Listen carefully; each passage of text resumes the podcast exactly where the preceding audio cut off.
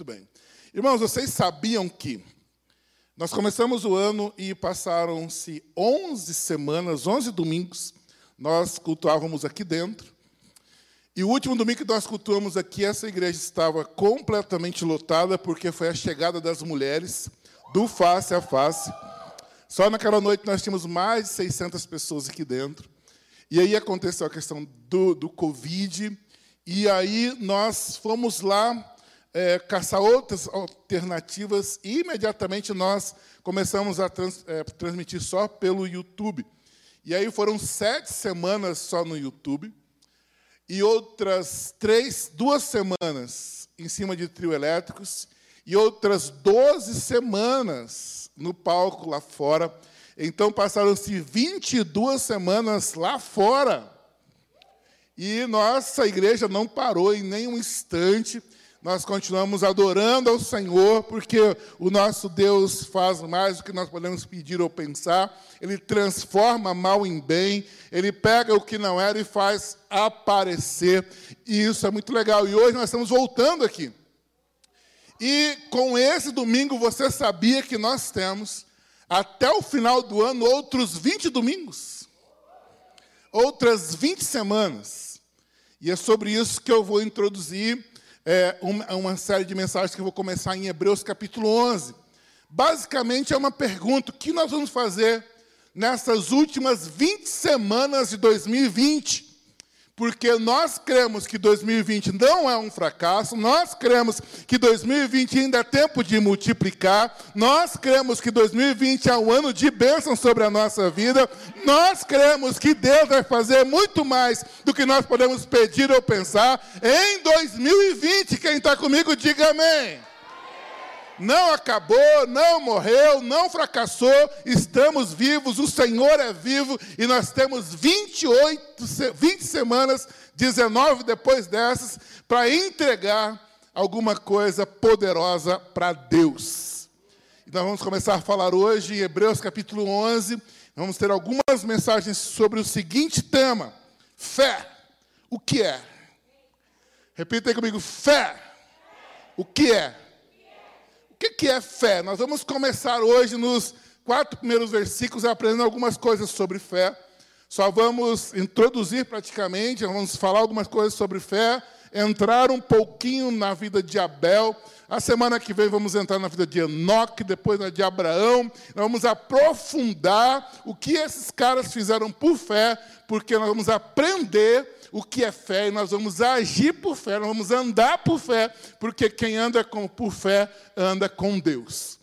E para entender fé, eu preciso com vocês aprendermos também o que não é fé. Então, o que não é fé, faz assim, Camó, não é fé. Fé não é algo que nos ajuda somente nos tempos difíceis. Fé não é algo que nos ajuda somente nos tempos difíceis. Fé não é algo para ser ativado quando tudo mais não deu certo.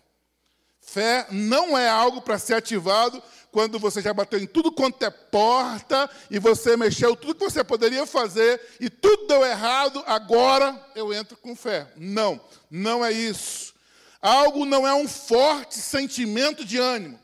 Fé não é um forte sentimento de ânimo. Fé não é sentimento. Fé não é um sentimento de ânimo, é muito mais do que isso. Fé não é uma espécie de amuleto da sorte. Você faz alguma coisa e fica torcendo para dar certo. Não, fé não é torcida. Fé não é torcida de dedos cruzados para que a sua vida dê certo. Aí eu estou torcendo com o dedo cruzado para que vocês deem certo. E isso é fé. Isso não é fé. Então, já que a gente quebra uma série de crenças erradas acerca de fé, fé não é para os últimos momentos, fé não é uma sorte que você precisa. E eu então fui para a Bíblia para nós aprendermos hoje um pouco sobre o que é fé. O que é fé na prática. Eu peguei várias versões da Bíblia de Hebreus capítulo 11, versículo 1.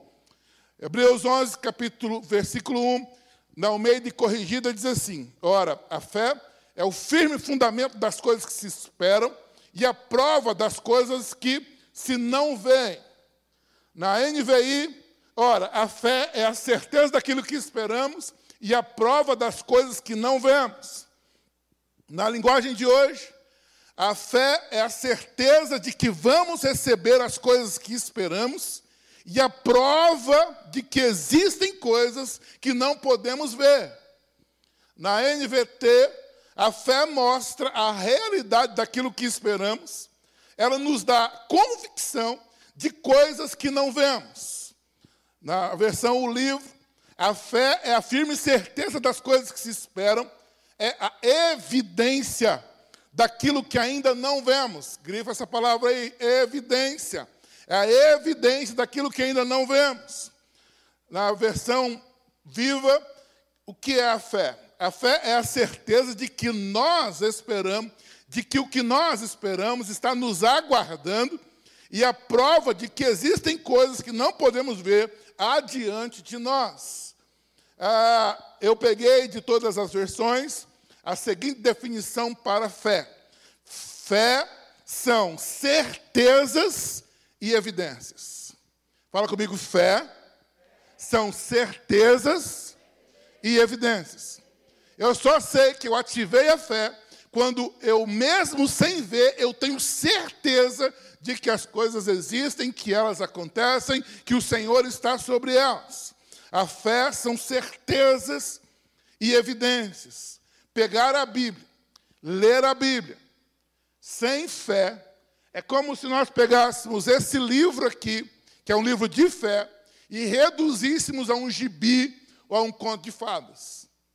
Olhar para a Bíblia, lê-la sem colocar fé, enxergar o que aquelas palavras estão dizendo, praticar o que aquelas palavras estão dizendo, é como se nós pegássemos um livro tão poderoso e o reduzíssemos a um gibi, a um conto de fadas. Então a Bíblia precisa ser lida crendo. A Bíblia precisa ser lida para praticar.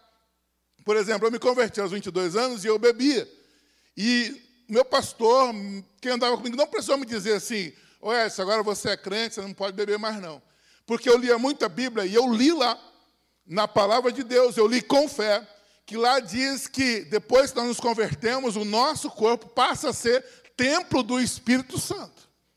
E eu, com fé, entendi o seguinte: eu não posso levar o templo do Espírito Santo para os botecos que eu ia. Não é justo colocar o templo do Espírito Santo lá naquele bar. Então eu parei de beber. Então não tive dificuldade. Porque para mim aquele livro sempre foi, é e sempre será um livro de evidências, verdades, coisas que mudam a vida, se eu ler, colocar fé e praticar. E aí, irmãos, para a glória de Deus, já passam 22 anos que eu me converti, eu nunca mais tive vontade de colocar o templo do Espírito Santo onde Deus não gosta. Então a Bíblia, se você lê-la sem fé, coisas que você está tirando dali de princípio, de verdade, e colocar na sua vida, lê-la como um gibi não funciona. Mas se você lê colocando fé, que são certezas e evidências, você vai ser totalmente transformado. Então a Bíblia precisa ser lida com fé. E a fé, ela é tão necessária na nossa vida, que os discípulos andando com Jesus, agora você imagina, os caras eram pescadores, eles eram cobradores de impostos. E agora eles, eles começam a andar e o que eles viam pela frente era um homem, igual eu estou vendo o Igor aqui. Mas eles precisavam enxergar em Jesus Deus.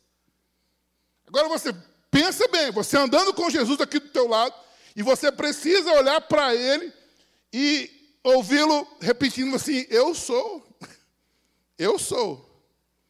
Você olhar para um cara que como diz o pessoal, comeu feijão igual você. Agora você olhar para ele e colocar fé e saber que ele é o Emmanuel, o Deus presente, irmãos, é, uma, é um desafio muito grande. E aí, quando os discípulos estavam andando com Jesus, Jesus vai e ele ensinava coisas totalmente diferentes do mundo que ele vivia, ele ensinava é, princípios diferentes, ele ensinava princípios do céu. E numa dessas ele mandou essa. Ah, Senhor, quantas vezes eu preciso perdoar o meu irmão? Uma vez, sete vezes. Aí o Senhor fala assim: 70 vezes sete. Já é bastante no dia. Quando Jesus falou isso, o cara falou assim: ah, então aumenta a nossa fé. Aumenta a nossa fé, porque na cara limpa não vai. 70 vezes 7, irmão, se uma pessoa erra com você duas vezes no dia, você fica louco. Agora Jesus manda 70 vezes 7. E ele falou assim: olha, na cara limpa não dá, então aumenta a nossa fé. Aumenta a nossa certeza de que o Senhor é Deus mesmo, aumenta a nossa certeza de que o que nós não estamos vendo existe. Nós precisamos, Senhor, que o Senhor aumente a nossa fé. O que eles estavam dizendo é: aumenta a nossa capacidade de ter certezas do que esperamos, e aumenta a nossa capacidade de ver as evidências das coisas que não existem. Ver evidência, evidência quer dizer que eu, eu posso tocar. O que, é evidente para mim? É evidente esse banco, é evidente a, bolsa ali, é evidente a água, é evidente o celular que eu estou vendo. Isso é evidência. Tem alguma coisa que prova que ele existe. Agora fala assim: a fé vê, a fé faz eu enxergar, ter evidência, mesmo que a coisa não está aqui na minha frente. Isso é muito forte, porque eu tenho que começar a acreditar, irmãos. Eu tenho que olhar para essas 20 semanas e falar assim: agora, as coisas na minha rede, as coisas no meu PG, as coisas estão um pouco complicadas, mas eu já vejo pela minha fé que eu tenho certeza e evidências que eu vou terminar esse ano multiplicando, crescendo, batizando gente, que essa igreja vai estar com 5, 10 cultos pela frente, mas a gente tem que começar a ver agora. Porque ver depois é fácil. Ver depois que aconteceu é fácil. E fé é você ver quando não aconteceu. Nós precisamos da fé aumentada, por quê, irmãos? Porque a fé aumentada, nós podemos ser aprovados. E nós podemos ter também entendimento. Os dois próximos versículos de Hebreus diz assim: Foi pela fé, versículo 2 e 3 de Hebreus 11, foi pela fé que as pessoas do passado conseguiram a aprovação de Deus. E é pela fé que entendemos que o universo foi criado pela palavra de Deus e que aquilo que pode ser visto foi feito do que não se vê. Então, eu vejo hoje árvores, eu vejo a natureza, eu vejo o céu, eu vejo a terra, e tudo isso foi criado do haja. Quem consegue ver o haja?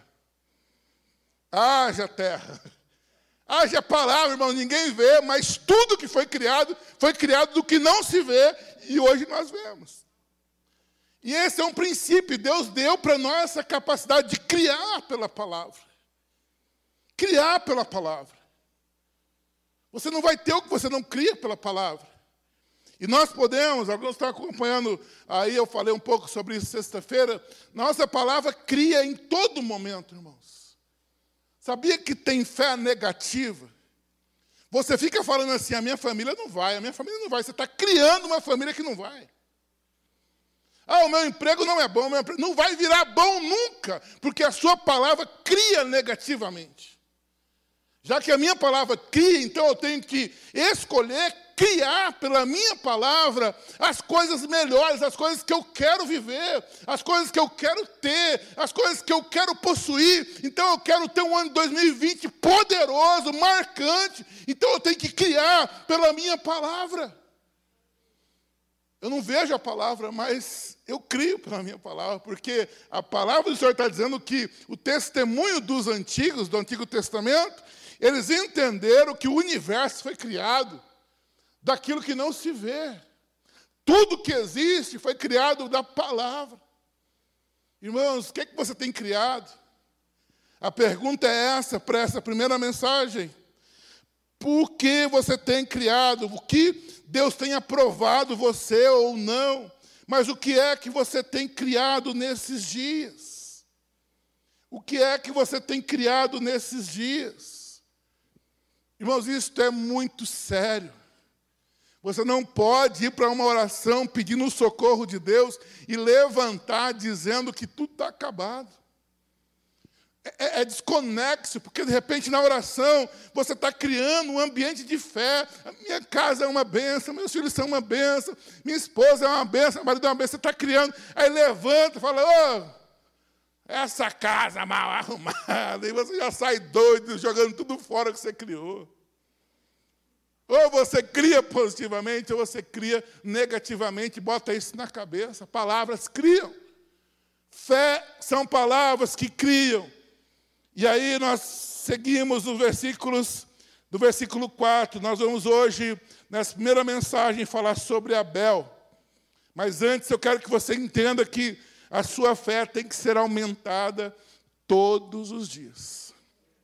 Uma fé aumentada, uma fé esticada, que você cresça mais, que você entenda mais, que você amadureça mais nesse tempo, ter uma fé aumentada. E no caso aqui de, de Abel, eu coloquei o seguinte tema para esta noite: você pode oferecer por fé, porque estamos falando que eles, o que eles fizeram por fé, você pode oferecer sacrifício excelente. Fala assim: sacrifício excelente.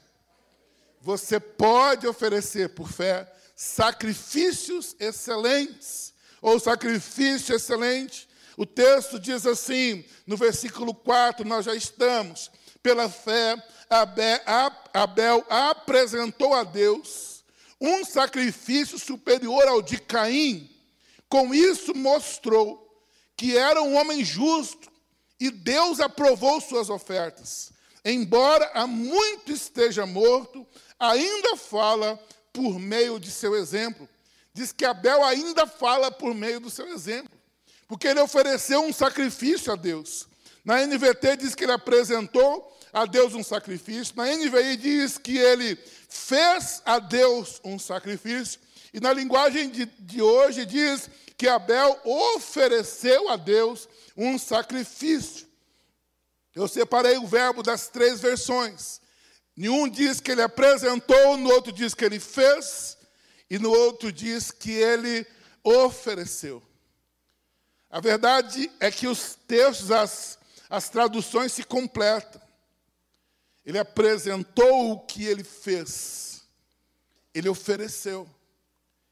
Ele ofereceu, irmãos, em um tempo em que o Evangelho tem sido um lugar onde todo mundo vai buscar.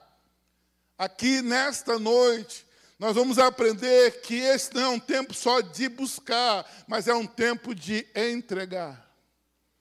É um tempo de oferecer. E oferecer um sacrifício excelente.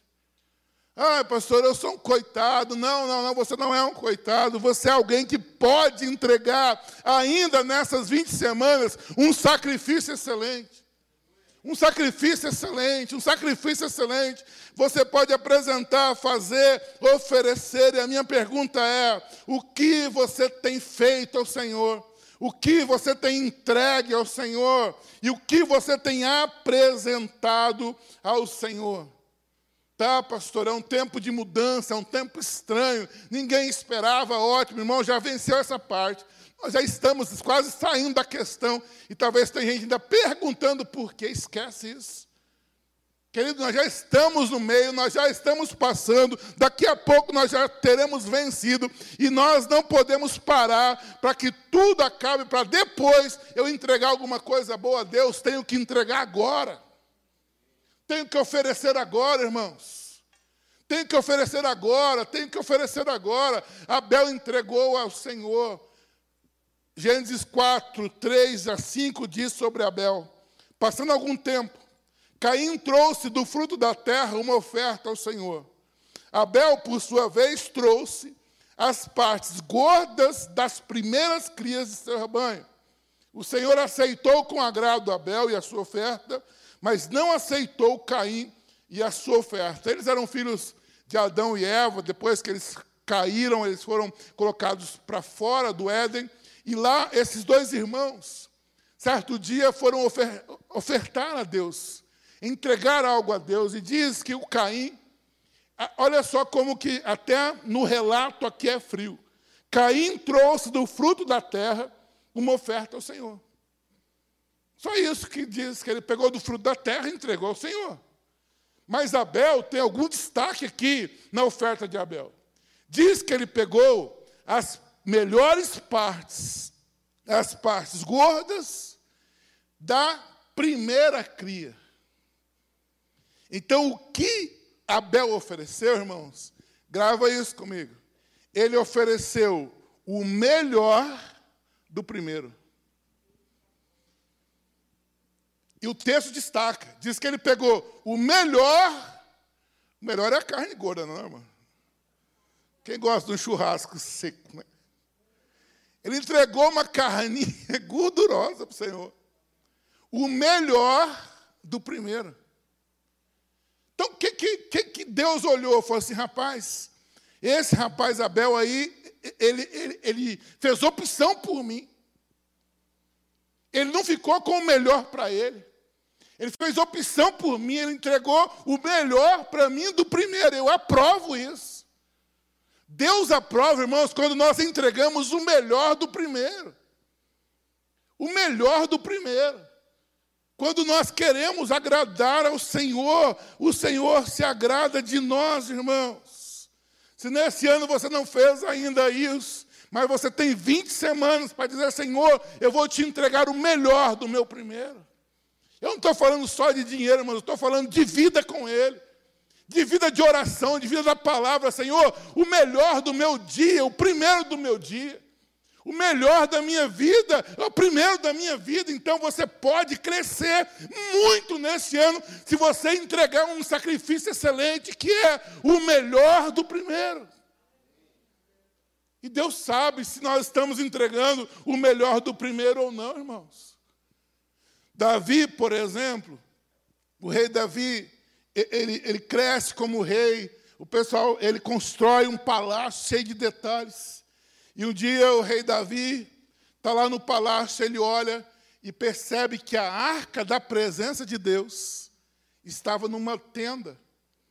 Aí ele olhando para o seu palácio, olhando para a tenda, falou assim: Eu não posso ficar com o melhor e o meu Deus numa tenda. Davi, ele sente a necessidade de construir um templo para Deus. E a necessidade veio dele olhar e querer entregar a Deus o melhor. Querer entregar a Deus o melhor, irmãos. Nosso Deus não é Deus de resto nem de sobra.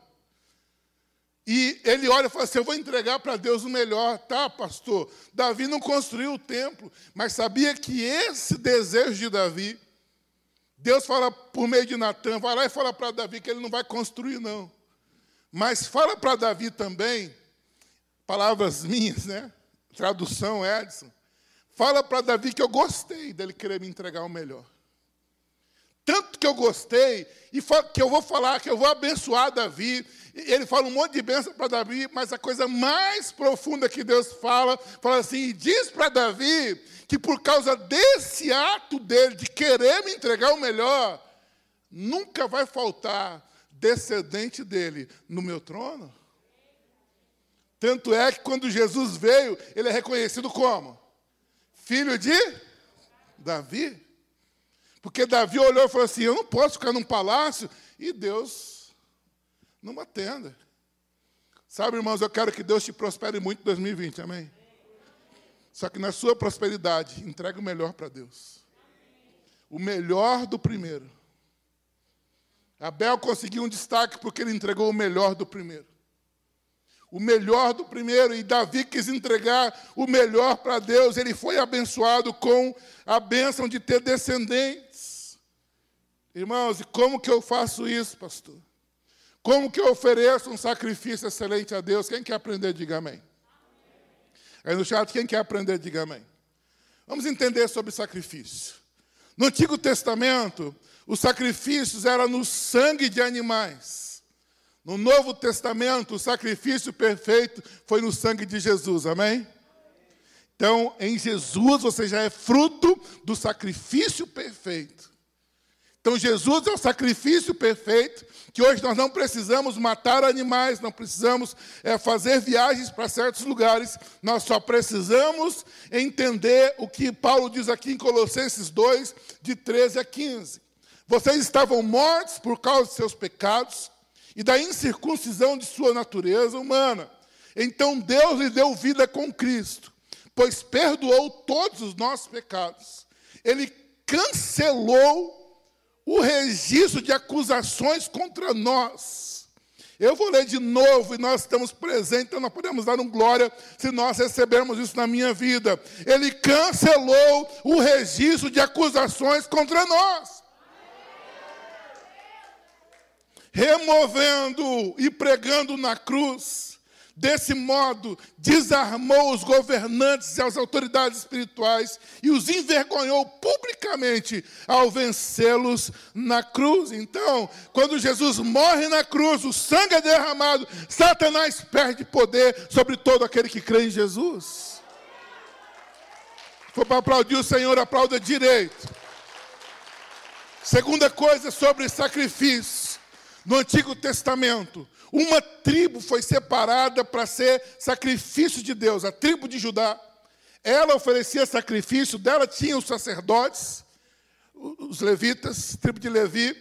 E da tribo de Levi, então, tinha o pessoal que trabalhava no templo, que ofertava ao Senhor, que levava oferta. Aí, no Antigo Testamento, uma tribo era separada. No Novo Testamento, todo aquele que crê em Jesus é separado. Então nós somos os que oferecem a Deus sacrifícios. Nós somos hoje a tribo separada.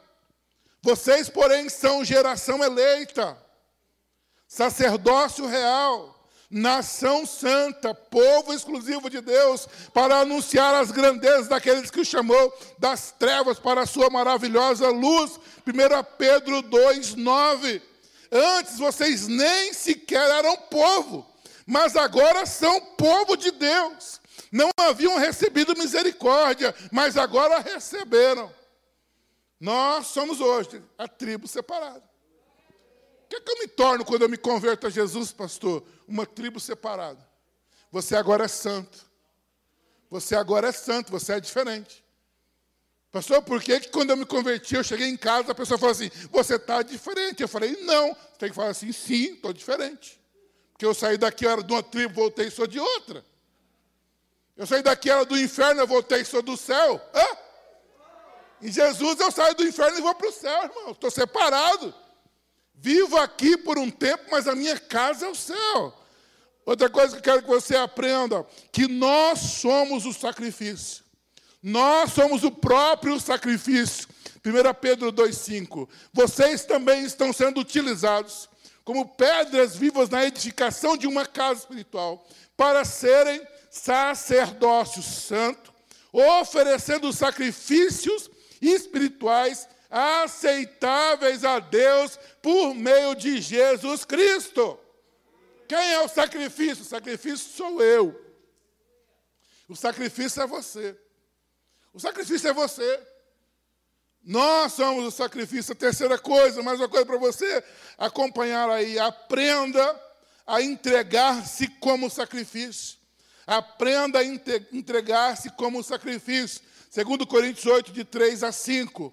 Pois dou testemunho de que eles deram tudo quanto podiam, e até além do que podiam, por iniciativa própria. Eles nos suplicaram insistentemente o privilégio de participar da assistência aos santos.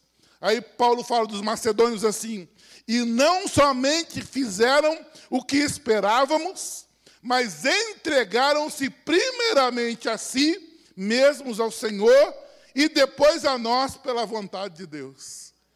Diz que os macedônios não só deram oferta, eles se deram como oferta.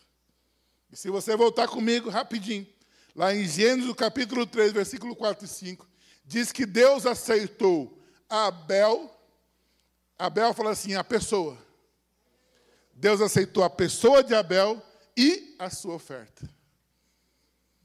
Aqui está dizendo que Deus, aqui Paulo está dizendo que os macedônios foram entregues como oferta e também o que eles puderam juntar. Eu, eu, conheço situações, eu ouço falar de situações de pessoas que não vão à igreja, não adoram a Deus, mas gostam de dar o dízimo na, na igreja, porque o dízimo é caminho de multiplicação na vida dele. Eles dão a oferta, mas não se dão. Quando Deus está dizendo, se dê e dê também a sua oferta. Você se entrega como sacrifício e entrega também a sua oferta.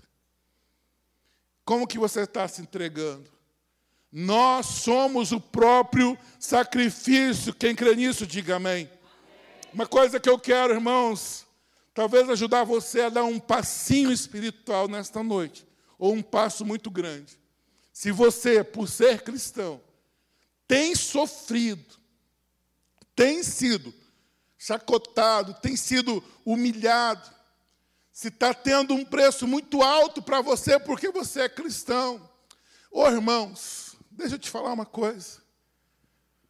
Isso é lindo demais.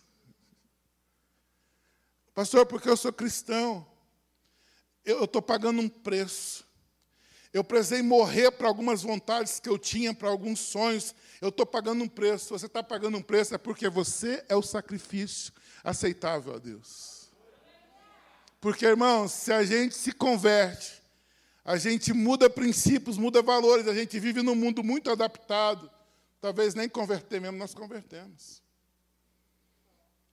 Talvez nem converter, nós convertemos. Pastor, eu me converti, mas eu assim, meus amigos nem notaram. O problema não está nos amigos, o problema está na sua conversão. Porque nós somos o sacrifício, irmãos. E toda conversão, pastor, então eu vou pagar pela minha salvação. A salvação é de graça. Mas andar num mundo que não é seu, tem um preço. Tem um preço, gente.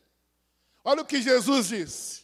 Jesus dizia a todos, Lucas 23, 9, 23, se alguém quiser acompanhar-me, Negue-se a si mesmo, tome diariamente a sua cruz e siga-me. Toda conversão tem um preço.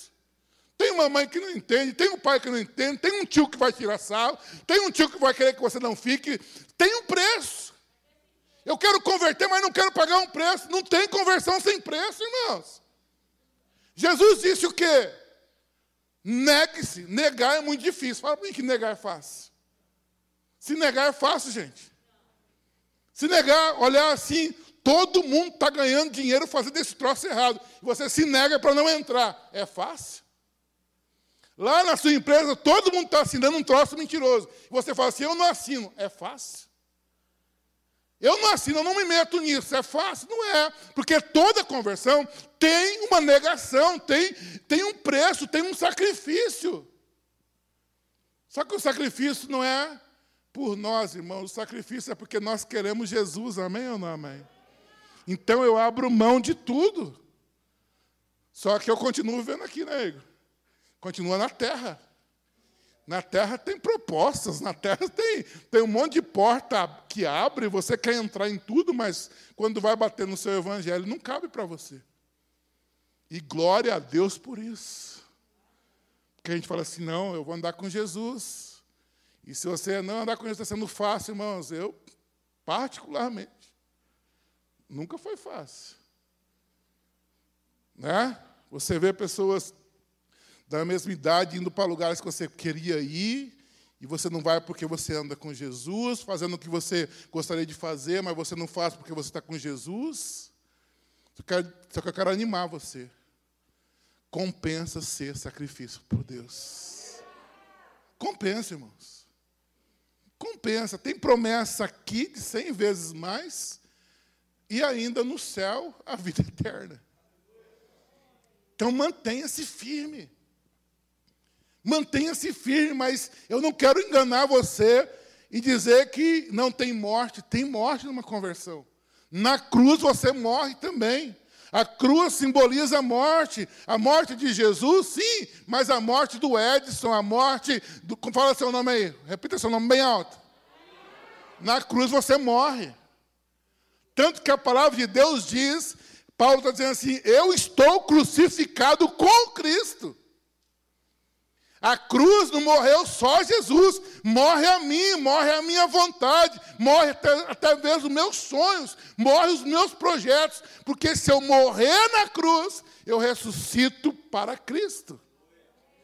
Que a gente quer ressuscitar para Cristo, a gente não quer morrer. Porque morrer significa abrir mão, abandonar. Só que toda conversão tem o preço do abandono. Já estou crucificado com Cristo. Assim, já não sou eu quem vive, mas Cristo vive em mim. A vida que agora vivo no corpo, vivo-a pela fé no Filho de Deus, que me amou e se entregou por mim. Mais uma coisa: o sacrifício é o que devemos fazer. O sacrifício é o que devemos fazer. Mateus 20, 28. Porque até o filho do homem não veio para ser servido, mas para servir e dar a sua vida para salvar muita gente. Ah, pastor, eu estou servindo muito na casa de Deus. Você nunca vai servir o quanto Jesus já te serve. Eu posso fazer, irmãos, chover na terra, mas nunca vai ser isso aqui do que Jesus serviu a minha vida. Nunca vai ser. Tanto que Jesus fala assim: depois que você fizer tudo que eu mandei, considere isso o quê? Servo inútil, ou seja, só fez o que eu te mandei, cara.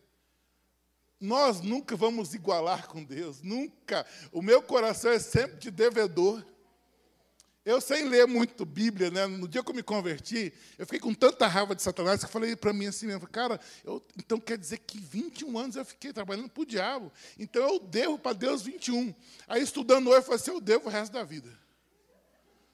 Eu estava tão tranquilo que eu fiz 43, falei assim, agora eu quero começar a dar lucro. Eu falei, que você está me devendo é muito ainda. Para Deus eu sempre devo. Deus não te deve nada, irmãos. Deus não te deve nada. Na imaturidade cristã, às vezes ela fala assim: ah, Deus, Deus, Deus não está fazendo nada por mim, mano. Ele morreu na cruz por você, então nunca você vai igualar, nunca você tem moral para cobrar a Deus. É melhor você chegar na maciota. Quando você deve para alguém e você quer mais, como é que você tem que chegar? Chega leve, né, Arthur? Você já está devendo para Deus. Vai chegar pesado? Você fala assim, ó, oh, o senhor sabe da dívida que eu tenho com o senhor, né? Mas dava para me arrumar mais alguma coisa? Cara de pau, tem que ser cara de pau. Eu sei que eu te devo muito, Senhor, eu sei. Mas dá para dever mais um pouco, né? Tem um filho meu ali, tem um probleminha ali, você podia dar mais uma ajudinha aí. Sabe, é assim com Deus, irmãos. Quando nós invertemos isso, a nossa fé é bagunçada. Tem muita gente no nosso tempo de fé bagunçada que acha que Deus lhe deve. Não deve, irmãos. Não deve, Ele já fez por nós. Nós temos que ser oferecidos em sacrifício. Filipenses 4,18. No momento, tenho tudo o que preciso. Minhas necessidades foram plenamente supridas pelas contribuições que vocês enviaram por Epafrodito elas são um sacrifício de aroma suave, uma oferta aceitável e agradável a Deus. Mais uma coisa, ofereçam como sacrifício o próprio corpo. Romanos 12, 1. Portanto, queridos irmãos, eu apelo pelas misericórdias de Deus, que vocês ofereçam os seus corpos a Deus, que eles sejam sacrifício vivo, santo e agradável a Deus. Então eu posso oferecer o meu corpo em sacrifício a Deus. Curado, doente, Senhor, está aqui, é do Senhor. Sabe, o nosso corpo tem que ser oferecido como sacrifício vivo, santo e agradável a Deus. E por fim, como eu consigo oferecer um sacrifício excelente? Salmo 51, 16, 17, para você praticar essa semana. O Senhor não se agrada de sacrifícios nem ofertas queimadas. Se fosse esse o padrão de justiça, eu já teria trazido muitas ofertas. Isso é coisa do Antigo Testamento ainda. Os sacrifícios que agradam a Deus são um espírito quebrantado, o Senhor não rejeitará um coração humilde e arrependido. Quer oferecer um sacrifício agradável a Deus essa semana? Entrega um coração humilde, arrependido. Um coração quebrantado. Sabe, se com esse tempo difícil, de algum momento, você achou que poderia ser o cobrador de Deus, baixa sua bola vai diante dele com o coração humilde, quebrantado, e fala: Senhor, me ajuda. Me socorre. Me socorre. O troço está difícil. Eu já te devo muito. Mas continua me ajudando. Esse é o sacrifício excelente que Abel entregou. Ele entregou o melhor do primeiro.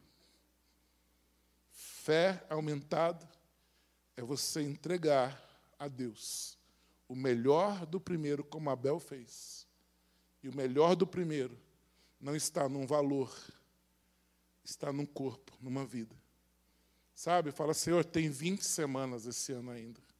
E eu vou dar fruto. Eu estou oferecido ao Senhor como libação. Não vou oferecer outra coisa senão a mim mesmo. Conta comigo, Senhor. São 20 semanas. 19 depois que eu encerrar essa mensagem aqui. Você tem mais 19 semanas para dizer para Deus: Eu vou te entregar o melhor do meu primeiro. Eu não vou chegar em 2020. Deixa eu anunciar aqui para vocês antes. Dia 13 de dezembro, nós vamos fazer um grande batismo aqui nessa igreja.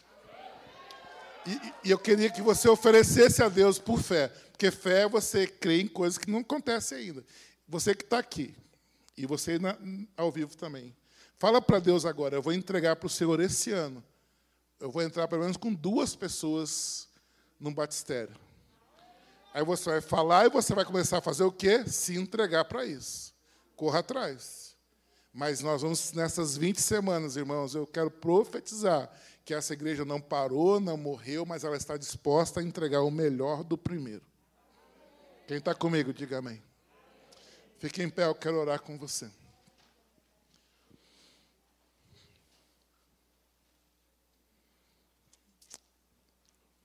Ora ao Senhor, fala para Ele o que você quer entregar. Uma oferta excelente, um sacrifício excelente.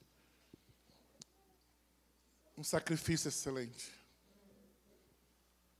Pai, em nome de Jesus, não tem coisas que nós podemos te dar, Pai, que te agrade tanto quanto a nós mesmos.